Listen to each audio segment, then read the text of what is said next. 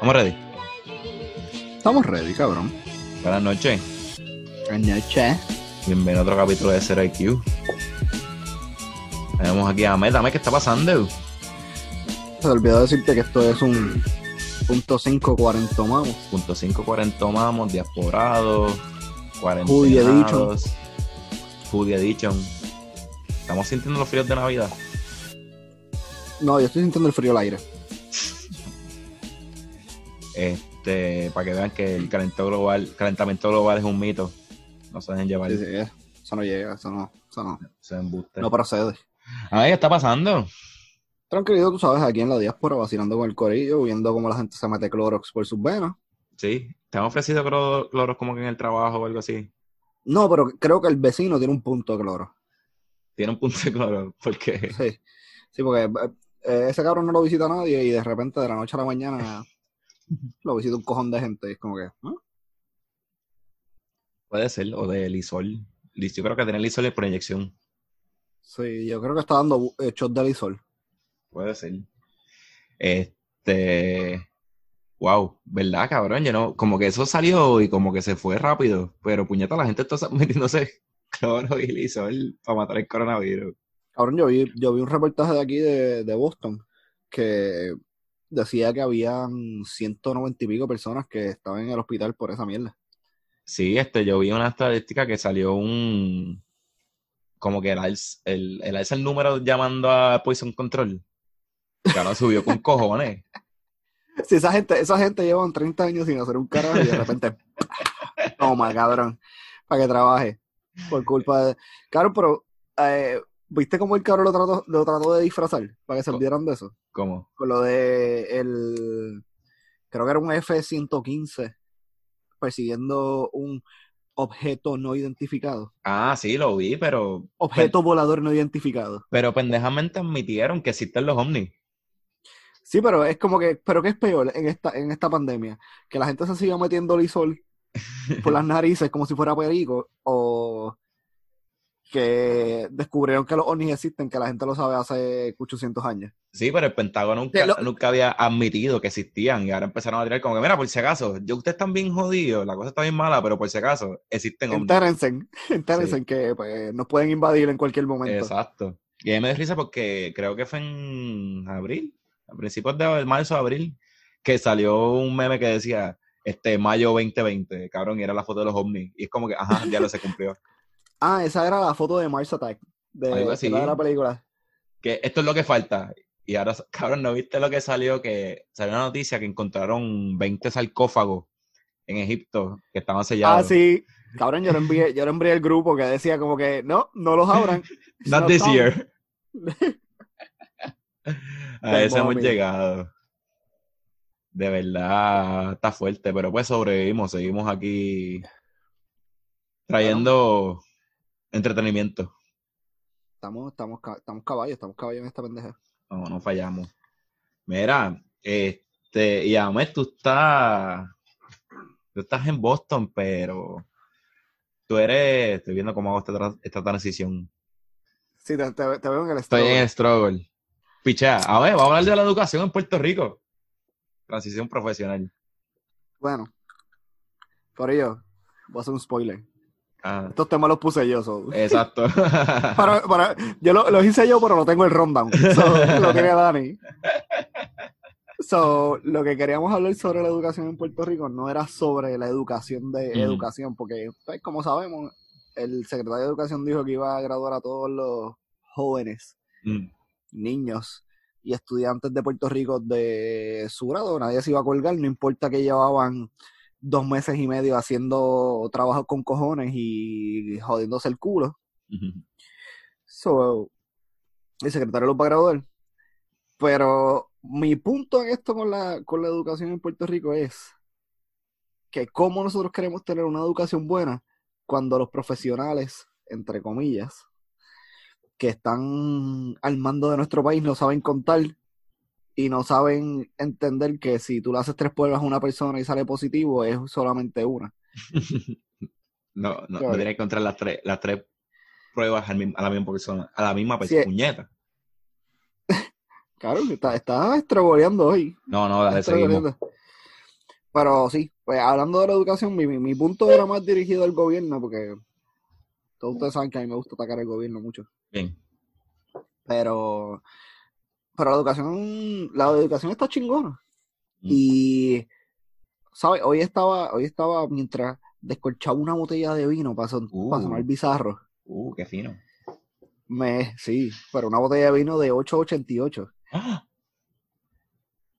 Ahora, claro, era para cocinar. ¿Ah? Era para cocinar. No se decía Goya al frente. Cabrón, pues mientras descorchaba esa botella así, yo dije como que, coño, en algún momento tenemos que volver a la normalidad bregando con esta situación de, de- del virus. Mm. Cabrón, Puerto Rico se va a tener que meter el dedo en el joyete. ¿Por qué? Porque ahora mismo tú no vas a poder tener 30 estudiantes por salón cogiendo una clase. So, Eso significa que vas a tener que abrir las escuelas que cerraste. Eso significa que vas a tener que contratar maestros que despediste. Y es como que, cabrón, está chingón. Porque, no- o sea, ¿cuánto... Y mala mía, porque esa no me la sé. ¿Cuánto es el máximo de personas que pueden estar en un cuarto en Puerto Rico? O sea, como que en un sitio en específico. yo, Teniendo seis pies de distancia. yo creo que no han dicho eso, pero la, se supone que sean 10 mi, máximo. Sí, porque aquí, aquí los meetings son, si son más de 15 no se pueden hacer. Yo, yo creo que supone que sean 10 personas máximo en un, en un área cerrada. So, vamos a ponerle que tú tienes una, una clase de 90 estudiantes graduándose de duodécimo grado con tres hijos, dos barbas, porque tienen barbas en todos lados, eh, pelos en la espalda, canas, porque como, Una- pues, Una como sabemos, sí, porque como sabemos en Puerto Rico, pues pasaron María, pasaron los terremotos, y ahora están pasando esto, so, todo el mundo está atrasado en su currículo escolar, pues maybe entonces tienes un tipo con 33 años. Exacto. Eso, que eso, eso pasaba antes de los revoluces. También sí, sí, sí, en, en, en colegio, y pasaba en colegios privados, unos colegios de esos como que terminan con sol, y que lo administra disco una Carmen. sí.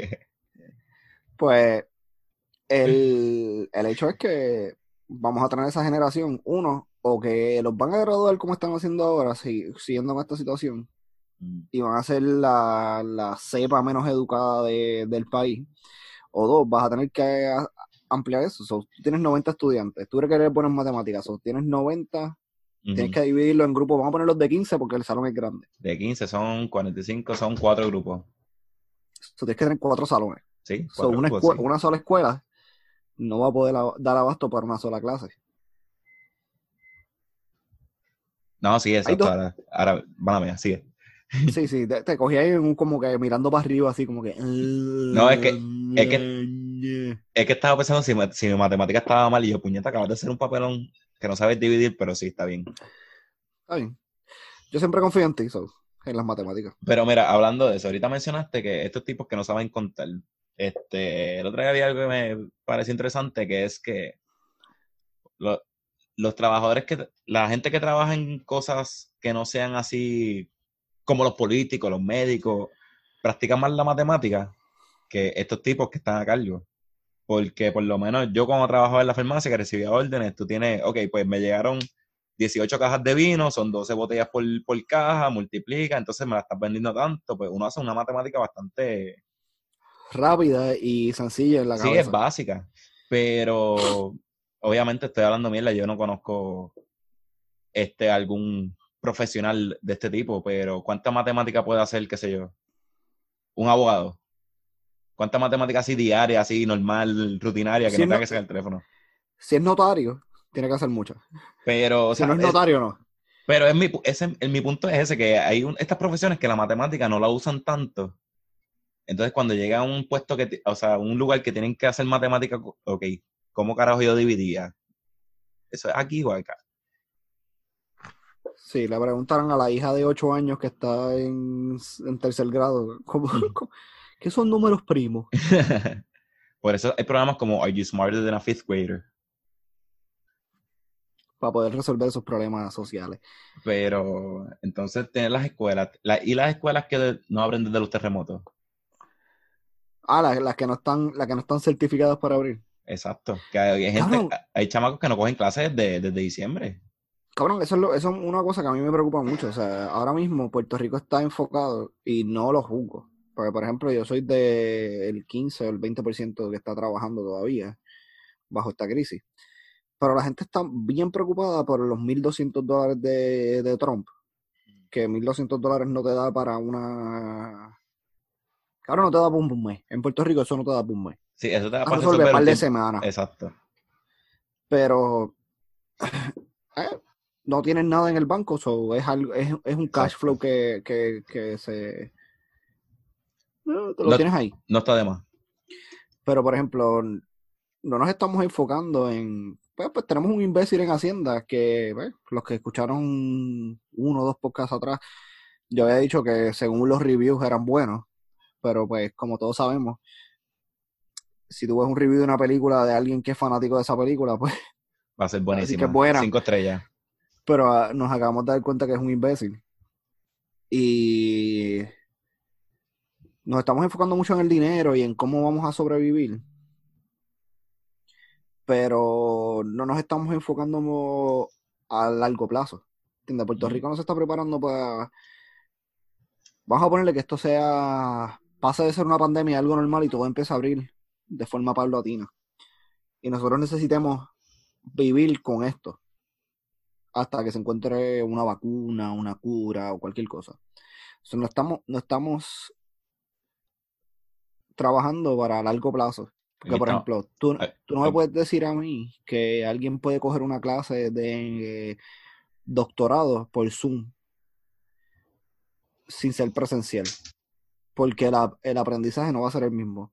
So, de nosotros ser elitistas de que del colegio de Mayagüez se lleven ingenieros para la NASA, que de la UPR eh, contraten gente en Nueva York para trabajar, para que, por ejemplo, como tuvimos con Javier, que Javier trabajó en el FDIC, siendo un mamado de 18 años, o sea, auditando bancos federales, teniendo ese tipo de capacidad, no lo vamos a poder explotar. Y ahí es que la, la, la- ahí es que la gente va a entender lo que significa colonia. Sí, aquí, lo que pasa es que aquí estamos viviendo, al, al momento estamos mes, ok, vamos a tratar de resolver hasta, hasta mayo, ok, llegó mayo, ok, ¿qué podemos hacer, qué podemos, cómo podemos resolver hasta junio? Y así es la manera que estamos. Y no lo juzgo porque no es culpa, no es culpa de la ciudadanía, es culpa, es, es culpa de- del gobierno. de la administración. No, del gobierno entero, porque nin- ningún municipio ni, y ningún...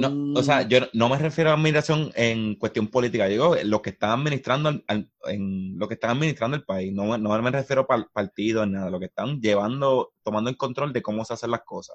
Sí, los que, tie- los que se supone que tengan los timbales en sus sitios para... No, el que ahora mismo, el secretario de Hacienda, o sea, sea de cualquier, yo no- que sea de cualquier partido, lo que sea, el que está ahí ahora mismo lo está haciendo mal. A lo mejor si llega a ver de otro color, lo hubiese hecho igual de mal o peor. Pero a eso es lo que me refiero, administración, lo que están a cargo. Sí, sí, no, no, pero por eso es que yo digo gobierno. Yo no me estoy refiriendo a colores ni a, ni a partidos. Pero yo lo que, lo que expongo es como que nosotros se supone que, y esto es una enseñanza que nos está dando la vida, o sea, María, terremotos, pandemia, que nosotros tenemos que tener en, en el poder gente, ¿cómo se dice eso? No es preparada, eh, sí, bueno, gente preparada que, que pueda afrontar estas crisis, porque son crisis tú no puedes predecir un, un huracán, tú no puedes Mm. predecir un terremoto, tú no puedes predecir una pandemia. Son tres cosas que tú no puedes predecir. So, nosotros tenemos que estar dejando de, de elegir, no, porque él es abogado y estudió en Yale, no, porque él es, él es whatever lo que sea, él es médico y estudió en Harvard. Y es como, Pero tú dijiste que uno no se puede, uno no puede prevenir, prevenir una pandemia, esto, pero uno se puede preparar. Porque, uno se puede preparar, sí, pero si tú tienes, ajá, si tú tienes imbéciles corriendo las estrategias de cómo hacerlo, gente que no se sabe limpiar el culo, corriendo estrategias de cómo se debe correr un sistema bajo eso, creas el caos que tenemos ahora. Cabrón, tuviste el peo de, de Hacienda, de que ellos usan un sistema que todavía es en blanco y negro para procesar. es- no, Hacienda no, el Departamento del Trabajo. Cabrón, ellos usan este AOL con Coquinet y Windows, Windows 98. So, ellos, ellos usan un sistema obsoleto que está obsoleto hace más de 20 años. Es lo que ellos utilizan para procesar. Ah, ¿no? Y la excusa es se cayó el sistema. ¿Cómo no se va a caer el sistema? ¿Entiendes? Cuando por la página que tú lo sometes es mucho más pesada que el sistema que lo procesa. Cuando, cuando tú entras a la página se escucha el...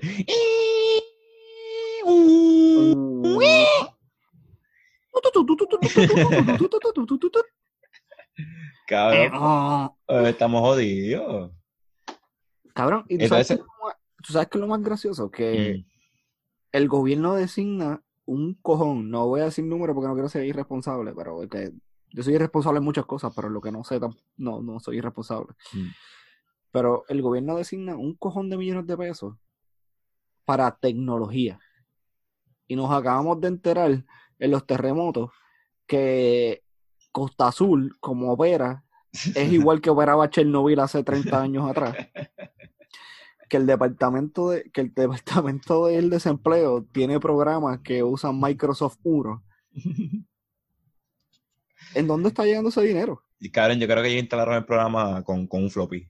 Con un floppy, sí, cabrón. Cabrón, pero dijiste que no. Este, hablaste de dinero, mencionaste. Eh, ¿Sabes cuánto le han otorgado al Departamento de Educación desde el 2017? Son 500 millones de pesos que no han utilizado y se los van a quitar. 500 millones de pesos del 2017, cabrón, y en el- no tenemos una plataforma que, lo- que los estudiantes puedan hacer algo online. En el, 2010 en el 2020, cabrón, donde todo es online. Pregúntale a él. Y en su apartamento de un peso en Ciudadela. Cabrón. Pues es, cabrón, por eso estamos jodidos, porque todo, yo, por lo menos yo pienso que todo empieza por la educación y si es lo más básico y no le damos chavo y no hacemos nada, no hay progreso. ¿A dónde vamos a llegar? Entonces llenan estos morones que llegan a poder y no saben encontrar una jodida prueba. Y, eh, gente, quiero que, que entiendan esto. Este podcast se llama Zero IQ. Sí, no somos O sea, morones. Dos morones saben más que los políticos que están dirigiendo este país. Y si no nos creen, vayan al Instagram de Zero IQ para que vean mi prueba de. ¿Cuáles Ah, eran esas? Las puertorriqueñas. las pruebas piensa, algo así. Las pruebas piensa, porque sí, nosotros somos, nosotros tuvimos la transición de entre puertorriqueñas y piensa, para que vean mi coeficiente intelectual. Y nosotros tenemos más lógica que los mandatarios de este país. Mira, hablando así de tus pruebas de la escuela, este, cuando. Déjalo, cabrón, estoy colgado con las transiciones. A mí y los comedores escolares. Cabrón.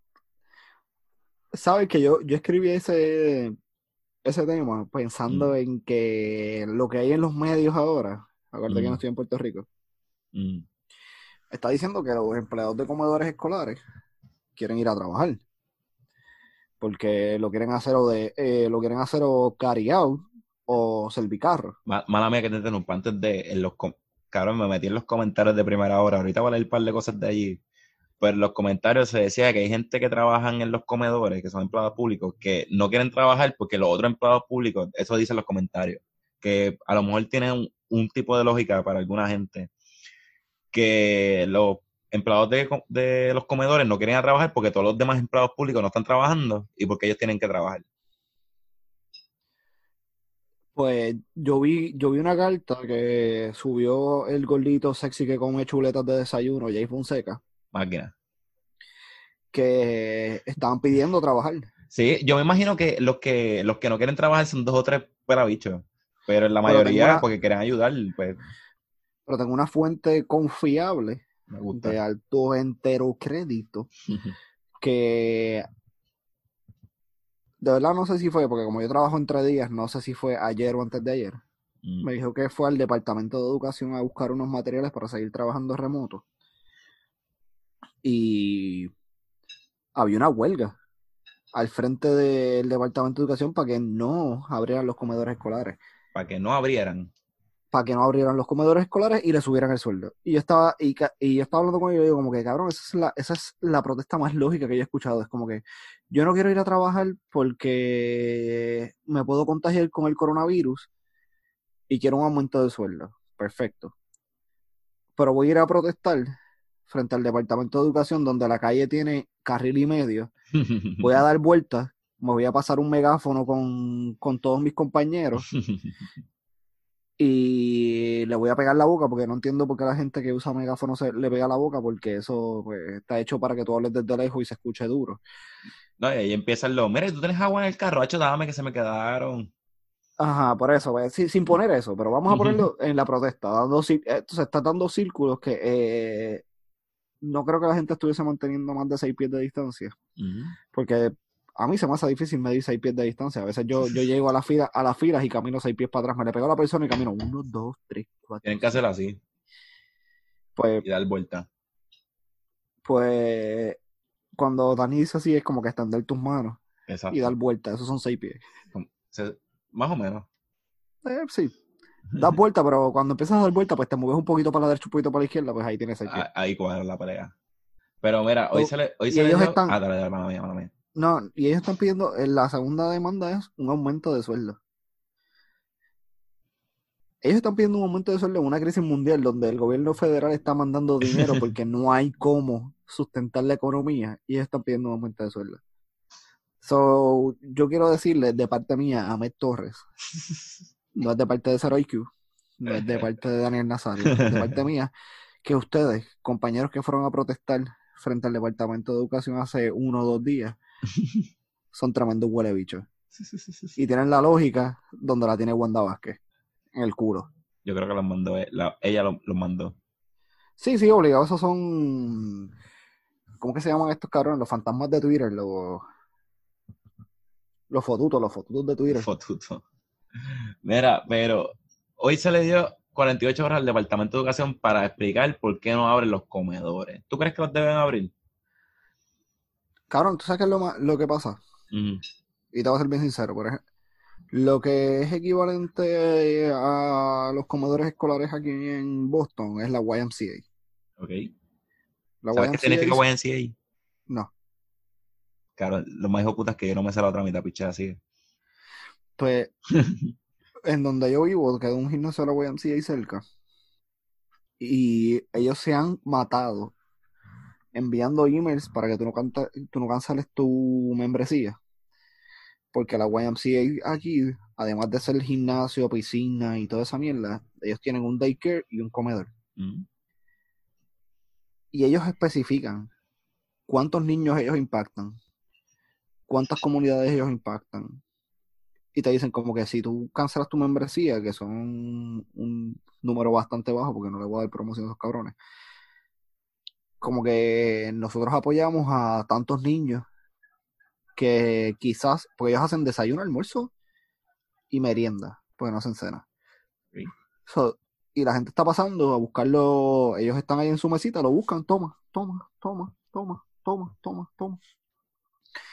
So, ellos dicen, mira, para muchos de estos niños de escasos recursos, esta es la única, el único desayuno, la única comida que van a comer y la única merienda. So, después de su merienda ellos no cenan, porque los recursos son tan bajos que no cenan. Igual pasa en Puerto Rico. Muchos de los comedores escolares, uno por necesidad y o dos por padres irresponsables que invierten su dinero en muchas cosas que no deben. eh, quizás es la única comida que ellos tienen. Yo entiendo que yo vi una noticia que decía como que no, sí, podemos abrir solo para solo para los niños y jóvenes, no para adultos. Pues yo lo entiendo porque en un, en un año escolar los mayores no van al comedor escolar a consumir comida. Exacto. Y si pues lo estoy diciendo erróneo, pues me corrigen. Pero por hay que atacar los niños, los jóvenes y los ancianos. Porque Ok. son la parte más vulnerable de la sociedad. Y si, si no los abres, por un simple hecho, como tú dijiste, de que ah, los, los, traba- los otros trabajadores públicos no están trabajando y yo sí, pues Mm. eso es, tú eres un mamabicho. Yo pienso que lo deben abrir porque eso, los fondos de la comida de, la- de las escuelas está. Los fondos para pagarle a esa gente, bueno, eh, pienso yo que tienen que estar, porque eso está. Pero hay una parte de esos fondos que son federales. Y sí, están dejando los sitios, la gente ir a comer cariao. Coño, este, yo puedo pasar por la escuela, mira, aquí está tu almuerzo, síguelo por ahí para abajo. Una lista, to- todos los que sean estudiantes, firma aquí, aquí está tu almuerzo, nos vemos mañana. Y ya. Es que, cabrón, to- toda, toda escuela tiene que tener una lista de estudiantes. Porque tú tienes que pasar un registro. So, tú sabes, si tú abres, no vamos a poner que no abras todos los comedores escolares, vamos a poner que tú abras el, el que esté céntrico a todas esas escuelas. Mm, Uno por cada tres escuelas, por decir, por decir un número. Ajá. So, tú sabes que de esas, so, es uno de cada tres escuelas, pues esas tres escuelas consumen eh, 500 estudiantes en total. So, tienes que hacer comida para 500 estudiantes. Los 500 estudiantes obviamente no van a ir. Mm. Que esa comida se puede donar, o que alguien venga a buscarla por las tardes, vengan los Pero ancianos. ese es el peo, ese es el peo. Wanda quiere administrar eso por eh, eh, sitios, no es que, ¿cómo que se llama eso? Es que lo que último, es lo, lo que me hace es lo último, sin fines de lucro. Entidades. Entidades sin fines de lucro. Y ahí es que viene el traqueteo. Porque yo conozco un montón de entidades sin fines de lucro que obligados no están no están incluidas ahí, están las entidades sin fines de lucro Las que que apoyan. a ella le conviene, las que apoyan al partido. Ahí sale una persona hablando que él le da comida, creo que son a cinco mil personas, y que él solicitó que le enviaran la comida a los comedores para él no tener ese gasto, porque él, él lo, él lo cocina, él tiene un personal que cocina, ellos no cobran ni nada, y le solicitó al Departamento de Educación que le mandara eso para después, para ellos suplirle al área que él suple, como que él, ¿sabes? Suple comida a cinco mil personas, son cojón.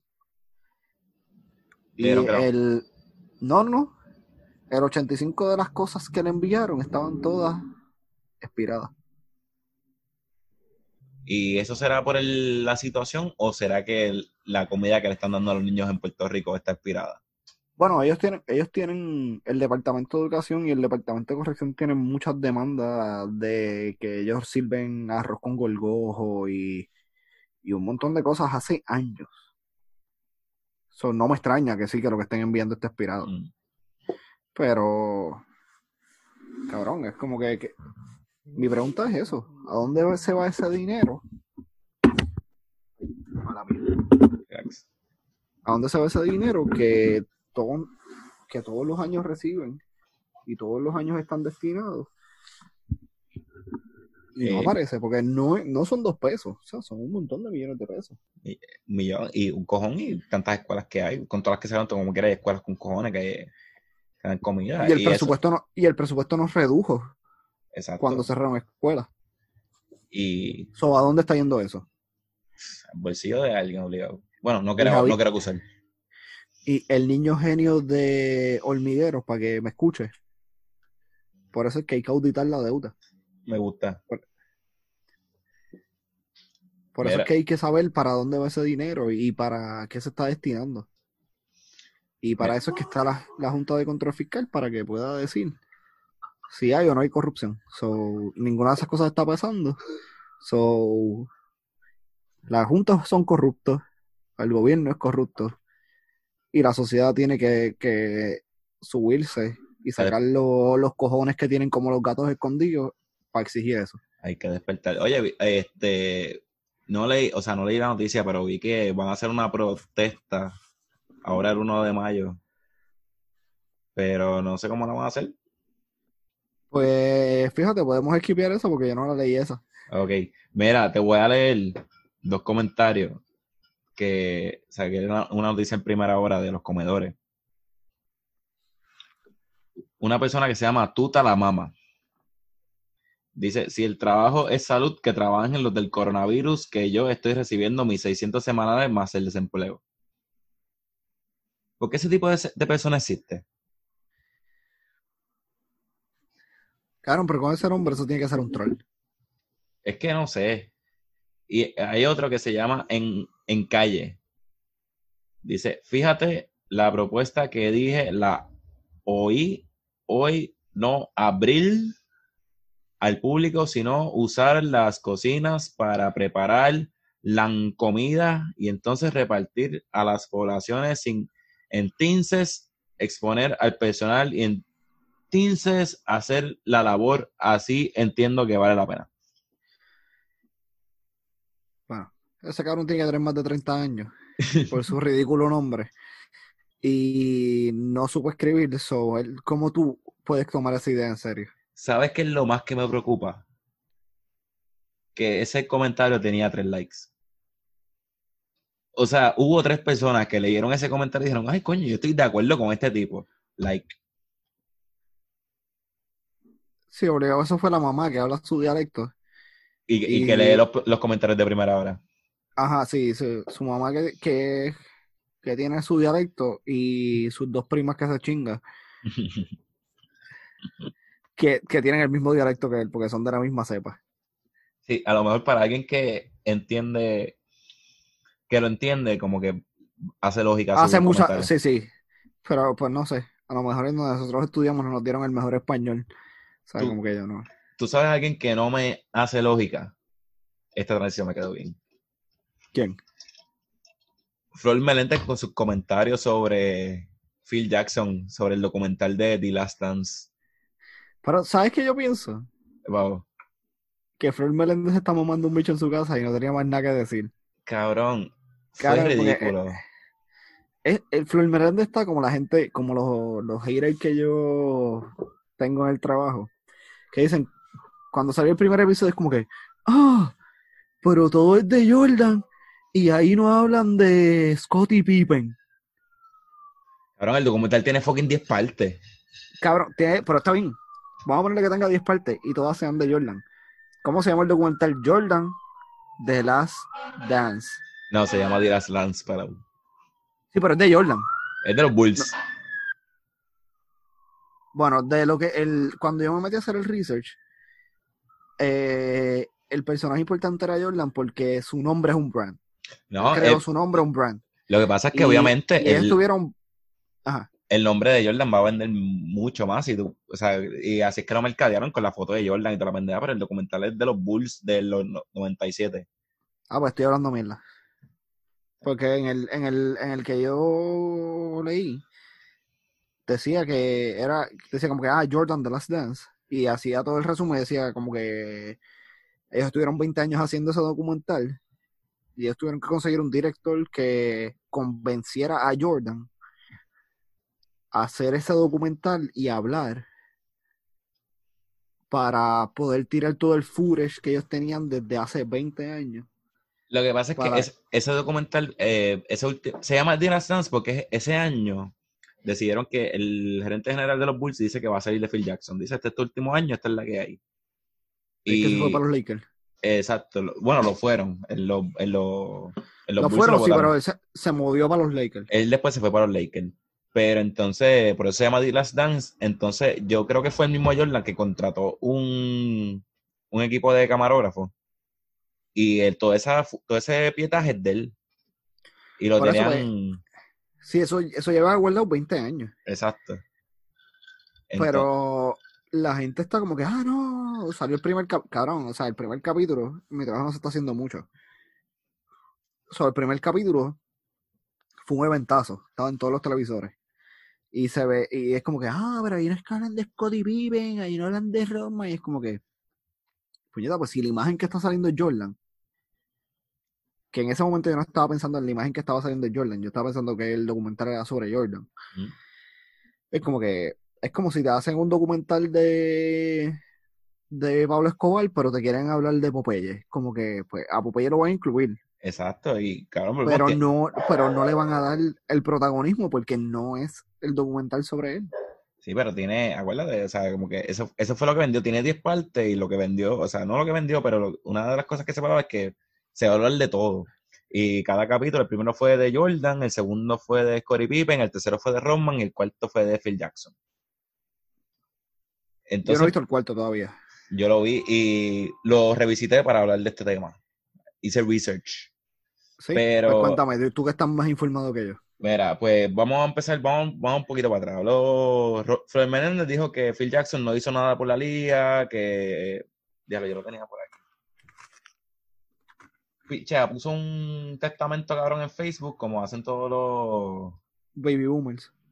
Exacto, quejándose que Phil Jackson, como quien dice, no es nadie en Puerto Rico. Y que ni que puso el baloncesto de Puerto Rico, que habló mal del baloncesto del BCN. Y cabrón, esa es mierda. Cabrón, del BCN se habló como un minuto y medio. Phil Jackson cuenta, cabrón, como toda historia, como todo documental, las historias tienen un principio. Él, empezó jugando en los Knicks y su primera oportunidad dirigiendo fue en Puerto Rico. Dirigió a los. Pero ¿sabes, por qué Pero ¿sabes por qué la gente del NBA venía a Puerto Rico a, a jugar? Bueno, los prospectos de la NBA venían a Puerto Rico a jugar. ¿Por qué? No era porque la liga era buena, era porque si tú, tú jugabas en Puerto Rico, como era una liga, no era una liga reconocida, no te afectaba para el NCAA. So, todos esos prospectos que estaban en su último año y estaban haciendo, estaban despuntando, venían a Puerto Rico, jugaban porque les pagaban, les, uno les pagaban monetariamente que en el NCAA no se les paga. So, tenían un sueldo y les daban donde hospedarse. Y eh, que es en donde se juega el BCN en Puerto Rico, es el, off-season de NCAA.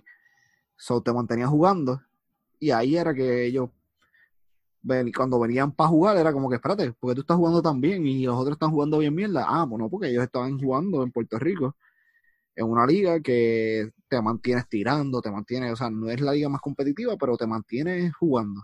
No, pero eso pasa en todas las ligas así aficionadas, como quien dice, este, es para jugar a un nivel más alto al que estás acostumbrado, a ver si te dan otra oportunidad. Y a los dirigentes, pues es lo mismo. Phil Jackson, que no había tenido experiencia dirigiendo, pero ganó dos campeonatos jugando con los Knicks. Y viene a dirigir en Isabela. Entonces lo que se habla en los minutos y medio es que en Puerto Rico este, mataban gallinas en cementerio y la sangre se le echaban en el banco al equipo contrario y que el alcalde de Quebradilla le dio un tiro al árbitro en la pierna y lo que hicieron fue suspenderlo al alcalde que no pudiera a los juegos locales.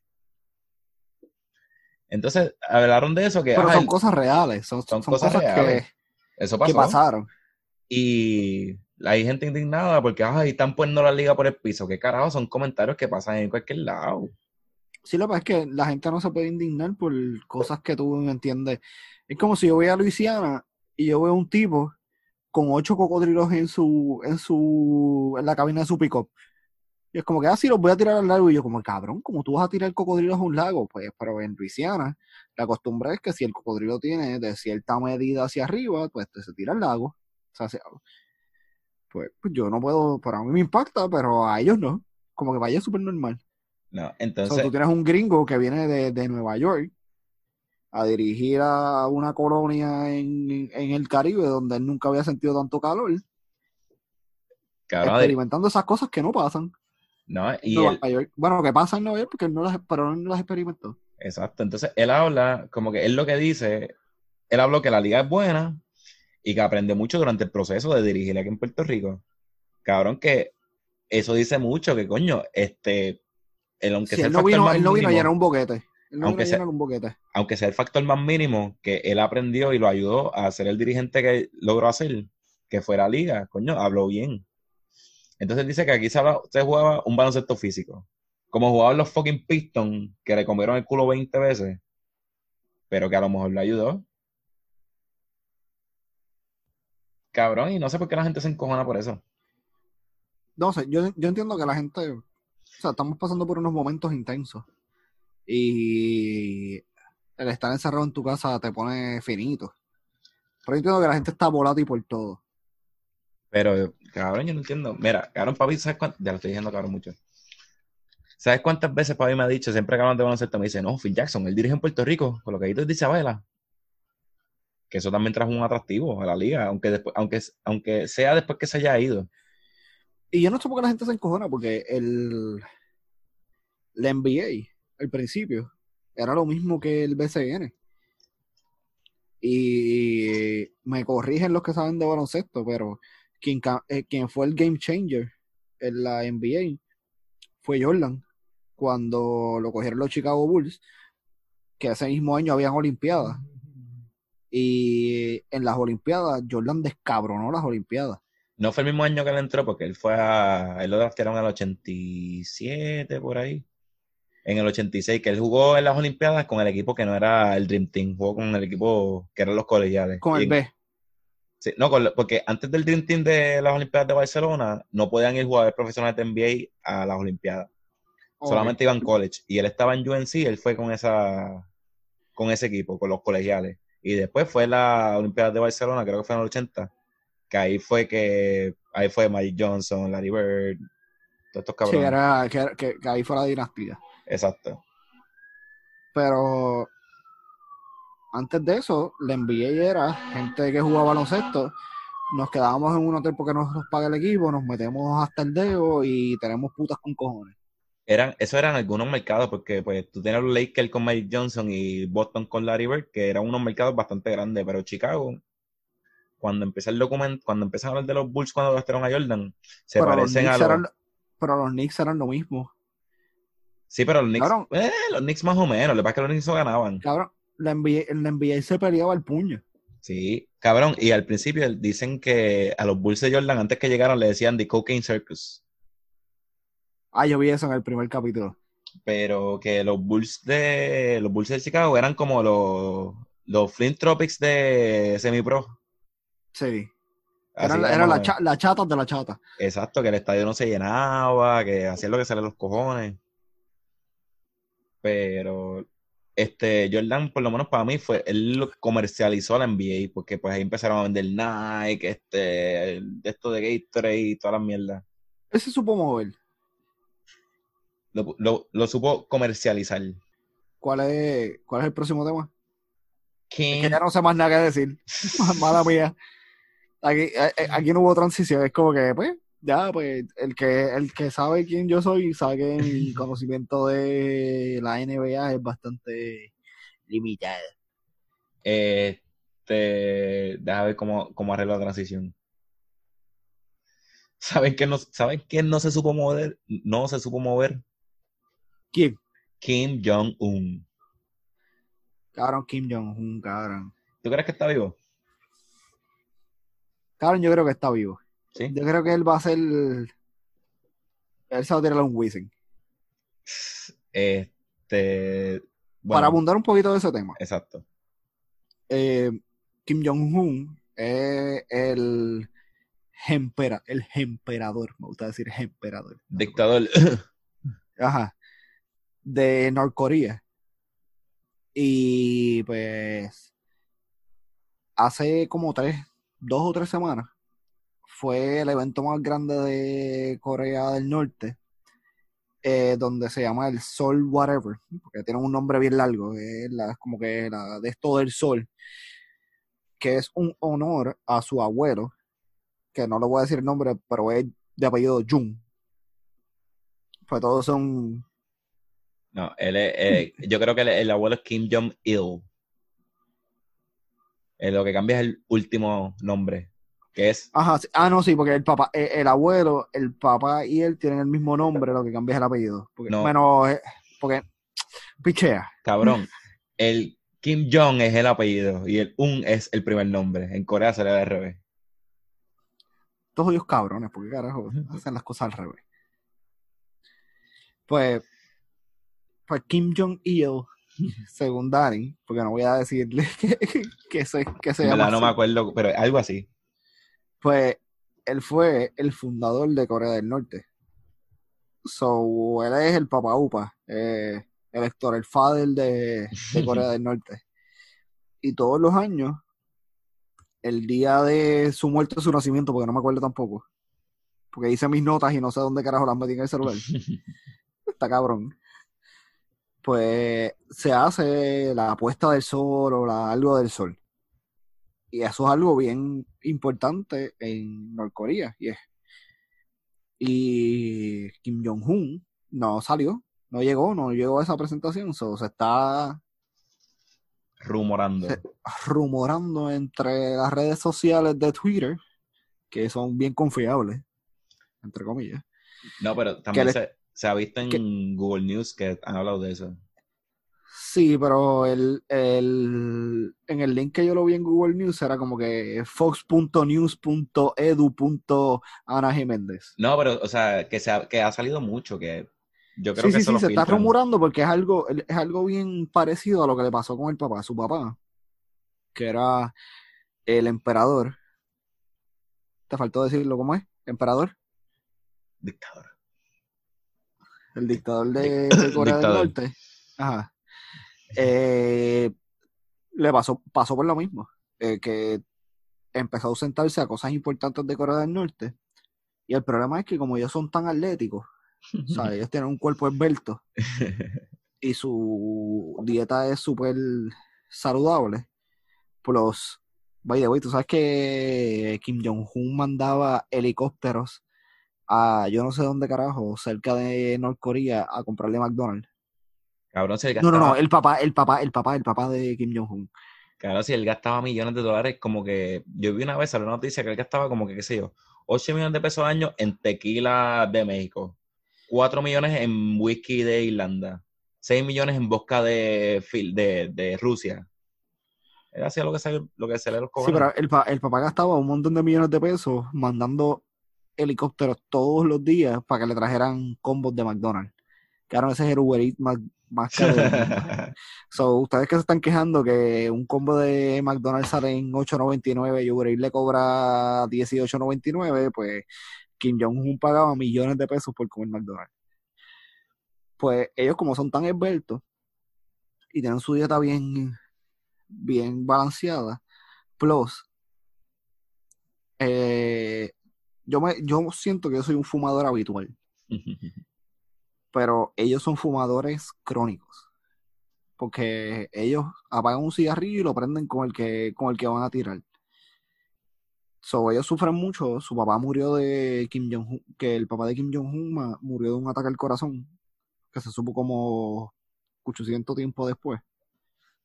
Y Kim Jong-un lo que se está diciendo es eso, que tuvo un ataque al corazón y lo iban a operar de corazón abierto y pues salió con las patas frías. Supuestamente fue eso, fue una operación eh, de bajo riesgo en el corazón, que no sé cuándo es una operación de bajo, de bajo, de bajo riesgo en el corazón. Y supuestamente le había pasado en el 2018, le pasó una vez, que él estuvo un tiempo fuera, que están Sí, que diciendo esa, eso, es la fa- que esa es la famosa foto que él sale y los dos que lo están cargando. generales están, están agarrándolo por la mano como si fueran damas de compañía, Exacto. pero él sale. Pero el- la preocupación ahora es que él no sale, él no está saliendo. Y la otra preocupación es quién va a ser el sucesor. Es- Porque según Dennis Rodman, que es pana de él, él tiene una hija. Pero ahí no puede ser, eh, pero no tiene la edad para ser Supuestamente se está rumorando que puede ser o la hermana o el tío. Y la no, el hermana, primo. El el- primo. bueno, yo leí el tío. Pues yo, ah, pues leímos cosas diferentes. Porque es- el primo fue el que envió, él envió a Casa Blanca antes de tener la reunión esa de que se dio la mano con Trump. Mm. Que es- el primo es el que, el que hizo esa negociación para que eh, se rompiera la famosa barrera de Corea del Norte y Corea del Sur. Mm. Como que, ah, yo crucé y no me dieron un tiro. Y pues nos dimos la mano y, y se apretaron las manos como buenos machorros que son.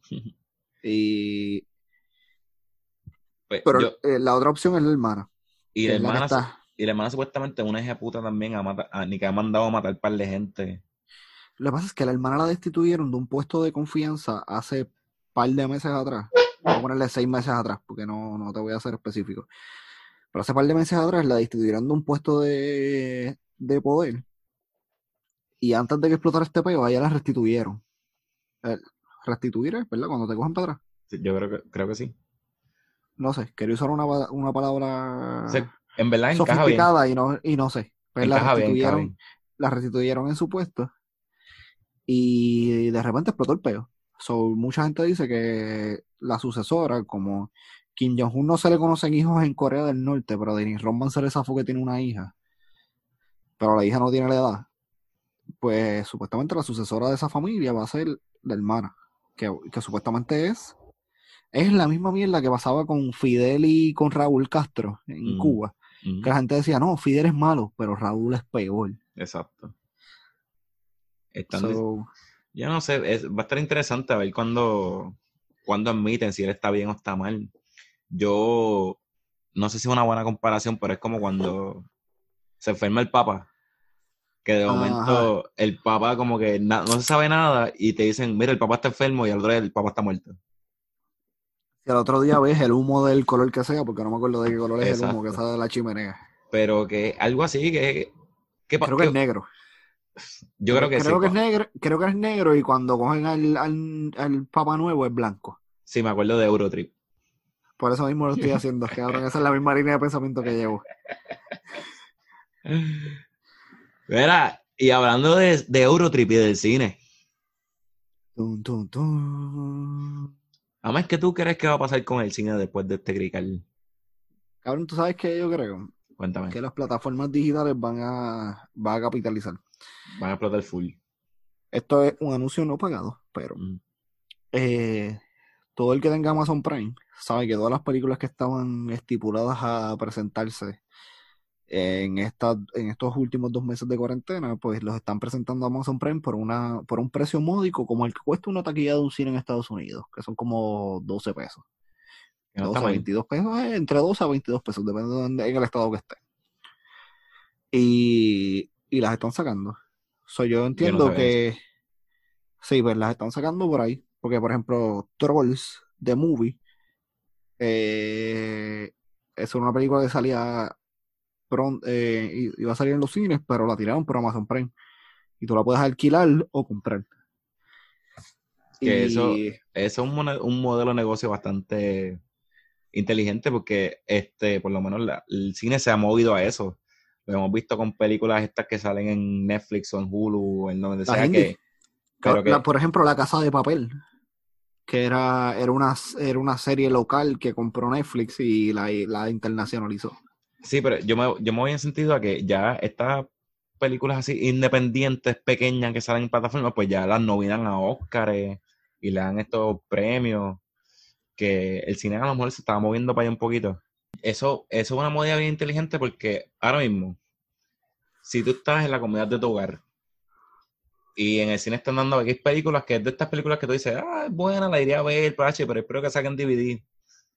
Y está en tu casa y la puedes alquilar y verla más o menos por el precio que es coger la taquilla, pero la ves en tu casa, cómodo, con, con cerveza, después lo compras tú. ¿Tú la alquilarías? Claro. Pues. este, Pregúntale, pregúntale a Amazon Prime, que yo soy comprador número uno de ellos. Entonces, pues yo pienso que a lo mejor el cine se estaba moviendo, se estaba tirando más para allá.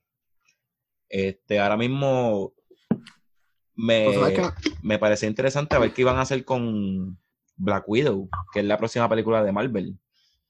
Pero que O sea, la- eh, ahí, ahí era que yo iba. Es como que a mí, a mí no me preocupa cómo el cine se, ve- se, se piensa mover, ni Mm. cómo se piensa mercadear. A mí me preocupa ahora mismo cómo piensas rodar. ¿Entiendes? ¿Tú sabes cuánta gente tú necesitas para grabar una escena de Black Widow en un mismo espacio, unos pegados con otros? No, eso, como todo, eso va a recesar por un tiempo.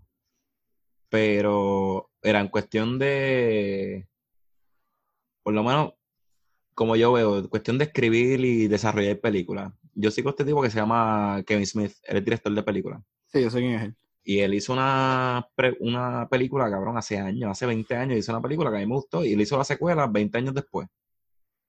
La hizo después de un infarto. Y ahora él está hablando que en la cuarentena ha escrito la segunda parte de otra película que hizo hace como 20 años. Que él dice, ah, que ahora tengo tiempo y la voy a hacer y la voy a producir. Que pues a lo mejor la creatividad en esta cuarentena pues se expande de alguna manera. Y hablando de creatividad, Mm. porque en el cine no hay mucho que abundar. A pesar de que yo, yo entiendo que los cines, que los cines van a cerrar. Espérate, yo tengo dos temas más antes de seguir a eso. Dos. Ah, pues, mala, pues mala mía, me iba a Habla- dar una transición. No, pero hab- hablando de creatividad, yo voy por esa línea. Ok. Yo creo que también se puede crear nuevas experiencias en el cine. Como ha pasado en los últimos años con el 4D, digo, con el 4DX y con una hay nueva que en Puerto Rico no hay, se llama ScreenX. Que es que la está la pantalla de frente y las paredes a los lados también es pantalla. Me gusta. Eso se está haciendo ahora en un par de cines, que tú estás viendo, el ejemplo que yo vi es de Black Panther. Cuando estás entrando a Wakanda, pues al lado se ven los palos moviéndose. Y entonces la silla moviéndose bien cabrón, pero los, o sea, ahora que, tú dices eso, ahora que tú Mm. dices eso, como que, Sony, te voy a dar una idea. sí, Marvel, te voy a dar una idea. ellos nos escuchan de una. Eh, que la- ¿Por qué las películas no se mueven a los VR? Y que tú puedas download ese VR en, para tu dispositivo que tú uses, porque cualquiera, porque hay varios dispositivos. Y de repente tú estás mirando la película. O sea, tú puedes ver la película regular, pero de repente tú estás mirando la película y tú mires alrededor y tú veas, por ejemplo, tú viste a- en Infinity War Mm. tú estás viendo a Capitán América poniéndose las sortijas y derritiéndose todo y que le salen todas las, todas las venas porque se está muriendo. Eh, repente Iron tú Man, miras para ah, ¿Qué dije? Capitán América. Ah, mala mía. Ya, ya, ya el vino está haciendo efecto. Pues Iron Man está, se está muriendo porque tiene todas las gemas y se está. Y entonces, pero de repente tú miras para el lado y tú ves la cara de Peter Parker. Yo, Y ves la cara, y entonces miras para el otro lado y ves al gordito de Thor. Como que. ¡Ah! ¿Qué carajo está pasando? Eso, digo, So- eso es lo que yo me refiero, que a lo mejor en esto, en este mes y medio, dos meses que la gente no está haciendo nada, vienen estos nerds que tienen la capacidad de hacer estas cosas y se ponen a inventar. Y pues hay que, hay que reinventarse, hay que empezar a vender cosas y se lo venden a cualquier cine de, del carajo. Y también pienso que esto, ahora mismo, e- esta idea se la voy a regalar también a quien sea. Por lo menos en Puerto Rico. Que ahora los autocines deben ser un palo ahora mismo. Cabrón, tú sabes que es lo más cabrón, que yo estaba escuchando un podcast los otros días, estaban hablando de eso, como que la única salvación del cine son los autocines. Cabrón, autocine ahora mismo, yo pensaba, uh, como que me pasó por la mente poner un proyector ahí frente a casa, poner una pantalla y cobrar la entrada a la gente pasando por cata ahí, pam, a lo que se Cabrón, pero, pero cabrón, 2020 volver a, a los 70, está, está cabrón. Pero yo, en verdad, yo nunca he ido a autocine, pero a mí me tripería eso como cabrón, verlo en el carro. Yo fui La una vez con neverita al lado. de, al de Arecibo, porque Arecibo todavía tenía autocine, Yo nunca he ido. pero tenían películas como de hace ocho meses atrás.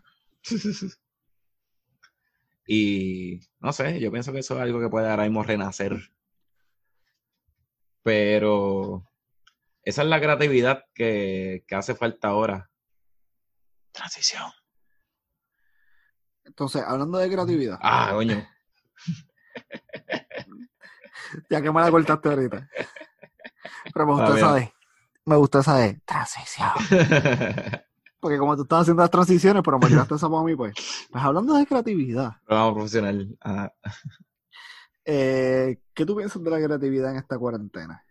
pienso que también debe ser, va a crecer en el futuro. O sea, como que va a ayudar a la gente de aquí a, no un largo plazo, pero qué sé yo, uno o dos años, a hacer muchas cosas. Pero yo he visto muchas cosas creativas. Pero cuando lo pones en una balanza, he visto más charrería que creatividad. Sí, está, hay que tirar mierda contra la pared, contra la pared a ver qué pega. Pero No, yo, yo soy el menos indicado porque siempre estoy. A mí me viene una idea y yo digo, coño, esa idea es buena, sin pensarlo. Yo lo voy a hacer. por- Pero, pero he visto mucha gente charreando. O sea, como que, que, es, que tú sabes que no es una idea, que es como que lo están haciendo a ver si cogen el hit. O sea, por, por ejemplo, yo tengo como que, pues, el, yo tengo mi humor bien negro. So, yo digo como que esta idea es bien cabrona, pero pues los moralistas pues no me apoyan. Pero los del humor negro, sí. So, tengo por, por parte de un- por, por parte de la gente del humor negro, tengo ese, ese backup. eh, Pero hay- he visto gente haciendo una de mierda. Como por ejemplo, ¿tuviste el tipo del TikTok de lo de How to Create a Nigger? eh, no lo he visto. Te lo voy a enviar. Era un tipo, dos blanquitos, que llegaban a un baño y decían como que, ah, ¿cómo Dios creó un negro? Bueno, nigga, la definición de nigga en español no es negro, pero es Eh, ofensivo.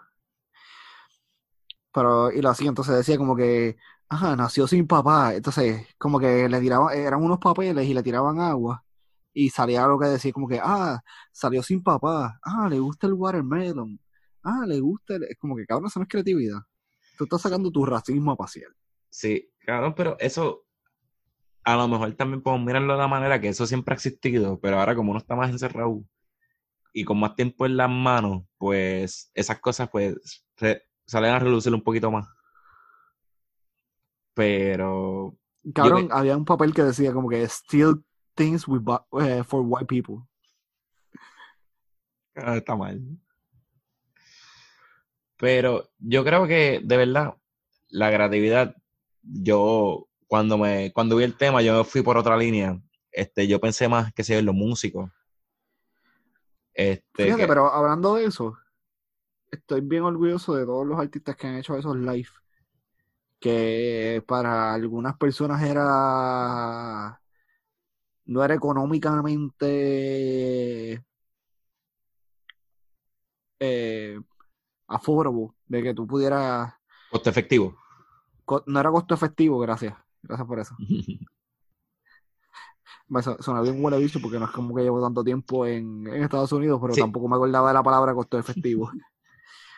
aunque um, estuviese en Puerto Rico, um, excuse me. en Puerto, Sí, um, sir, uh, where is the model? Pero aunque estuviese en Puerto Rico, costo efectivo no me iba a salir. pues no es costo efectivo para una persona, por ejemplo, ir a un concierto de cultura. Y cultura de un concierto. Pues a lo mejor para mucha gente no es costo efectivo ir al sitio donde se presenta Tita Ugel en, en Coupé y pagar 10, 15 dólares la entrada tuvieron un concierto de una hora gratis y se lo disfrutaron. No, y ver algo eh, distinto también porque cada uno ya se aburre del Netflix y del Facebook y del Twitter y de la mierda y como que, ay, mira un concierto de estos cabrones en su casa. Ah, vamos a verlo. No, por ejemplo, esto, ah, vuelvo de nuevo, anuncio no pagado. Libro 787. Ah, saludos a esa gente. Libro 787, que eh, es una compañía de Puerto Rico, netamente de Puerto Rico, eh, han tirado el documental, han tirado dos veces el documental de Filiberto. Tienen uno, tienen uno corriendo ahora que. El antillano lo van a tirar. El antillano. Iba a buscar la información ahora, pero me lo tiraste ahí. el antillano. Y ellos están tirando documentales de productores puertorriqueños de historia puertorriqueña, están tirándolos gratis en, en, una, en la plataforma de YouTube. Lo único que tienes que hacer es entrar, registrarte en libro 787 y ellos te van a dar el, código para tú entrar. Para mí eso es súper bueno porque, por ejemplo, mucha gente, yo según yo veía el el documental. Mala mía, es que me enviaron un mensaje y me, me quedé en el... Eh. deja el teléfono espérate, porque estoy hablando con, el próximo invitado. Ah, que él, puede esperar, dale. Pues mientras yo veía el documental, veía mucha gente que decía como que, ah, mira, por ejemplo, yo soy de, yo soy boricua en Arkansas, pero no pude ver ese documental y lo quería ver porque solamente lo dieron en Fine Arts y en el cine que yo tenía cerca de mi casa no lo, iba, no lo iban a presentar. Son esas cosas de que estaba presentando mucho libro 787. Me gusta. O sea, es innovación. Y también otro anuncio, eh, volvemos, no, anuncios no pagados. Ellos están tirando libros gratis por PDF. Que eso también podemos, volviendo, dándole para el tema, inspira un poquito la creatividad, porque después te pones a leer de lo que sea. Sí, gente, gente que no tiene el hábito de leer. Y también en ese tema de la, de la creatividad, también yo anoté la educación, que a lo mejor en esta cuarentena hay gente que está encerrada y pues, ah, pues yo sé un poquito de esto, dame, a buscar un poquito más de información. Cabrón, lo que estábamos hablando antes de empezar a grabar, que, que yo me he comido los tutorials de, de la aplicación que yo uso para editar. Como que yo me los he comido y te, dije como que, ah, no, ya sé hacer esto, ya sé hacer aquello, ya sé hacer esto. Y es como que te, te autoeducas, pero no todo el mundo está inclinado a la autoeducación. Cabrón, yo y mi ukulele Sí, cabrón, que te tuviste que comprar uno mejor. Exacto. Eh, imagínate cuánto inspira la, la, creatividad que yo tenía uno y me compré uno bueno porque me gustó lo que estaba aprendiendo, me gustó el instrumento y pues me compré uno bueno para poder, para que me dure y poder meterle un poquito más. que yo pienso que va a inspirar este la creatividad de mucha gente. Y te digo, yo creo que entre todo lo malo que está pasando, yo creo que van a salir cosas buenas. Sí, a mí lo que me preocupa es la creatividad de los imbéciles. Sí, eso, eso siempre va a estar. Y los boomers haciendo TikTok. Cabrón, no puedo con ellos, no puedo con ellos. Tengo para, no vamos a, bueno, ya de carajo. Pero tengo, tengo una persona que fue maestra mía en algún punto que le está dando durísimo el TikTok. Y cada vez que veo sus TikTok le digo, señora, usted debe recogerse para la silla. Cabrón, Está charreando. cabrón, voy a hacer un TikTok. Pero solamente para ponerlo aquí en el Zoom y ponerlo en el medio y juzgar la gente. Wow, me gusta. Y como que ver el, el TikTok de una persona y, y como que break it down.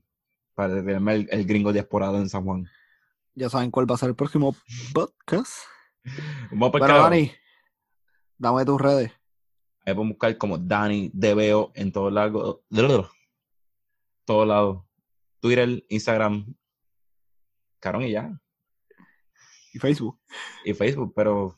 Eso no me busca en Facebook. Yo no hago en Facebook. Ahmed, ¿cómo te conseguimos? Dani, Dani, tengo una pregunta. Cuéntame.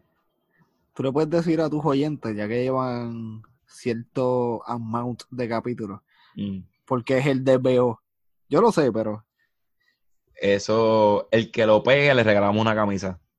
Me gusta. El que pegue porque es Dani DBO, le vamos a regalar una camisa. Gente que se graduó en el 2009 no cualifica. Estoy Ciertas pensando- bueno, picha, te lo voy a decir cuando acabemos, cuando terminemos de grabar. Ahmed, ¿dónde te conseguimos? Pues a mí me consiguen todas las redes como Socotroco. Socotroco. Eh, ¿Y cuál es la mejor novela de Puerto Rico? La mejor novela de Puerto Rico, Anastasio. Si no la sigue, hoy que estamos grabando miércoles. Hoy es ¿qué? miércoles. A la 29. verga. 29. Miércoles a la verga de 29 de la cuarentena de, de abril. Salió un spin-off de Simeón. Léanlo, cabrones. Léanlo. Simeón es la bestia.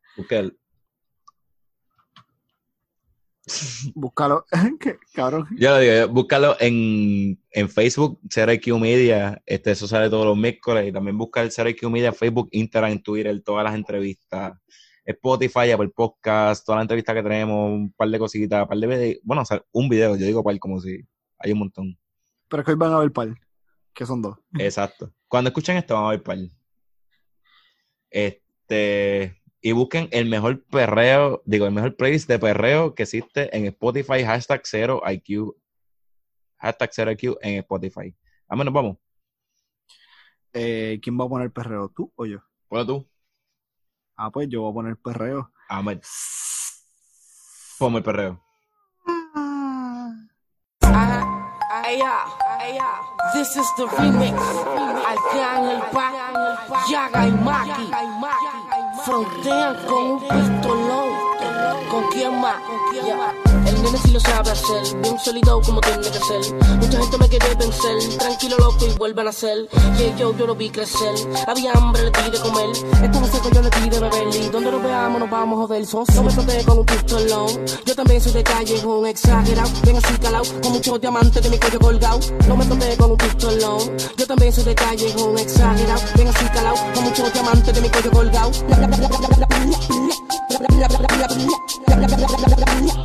Quiere que te tire.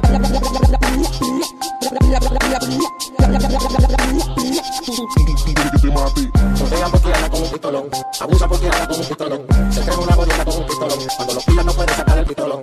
Rodea porque anda con un pistolón, abusa porque anda con un pistolón, cuando los pillan no puede sacar el pistolón.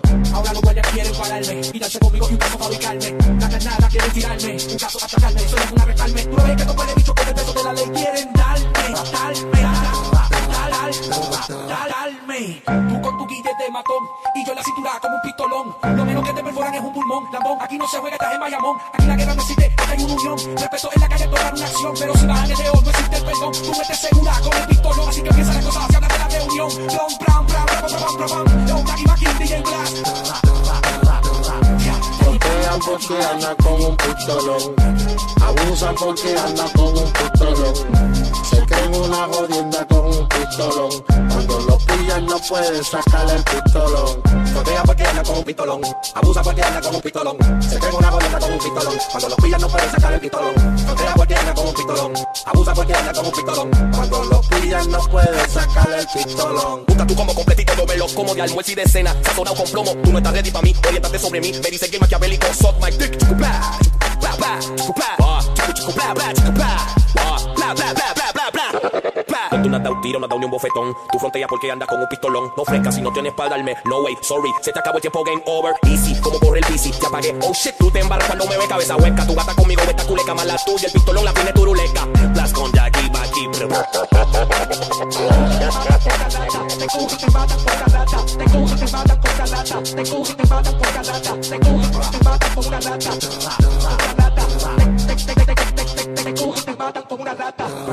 Frontean porque andan con un pistolón. Abusan porque andan con un pistolón.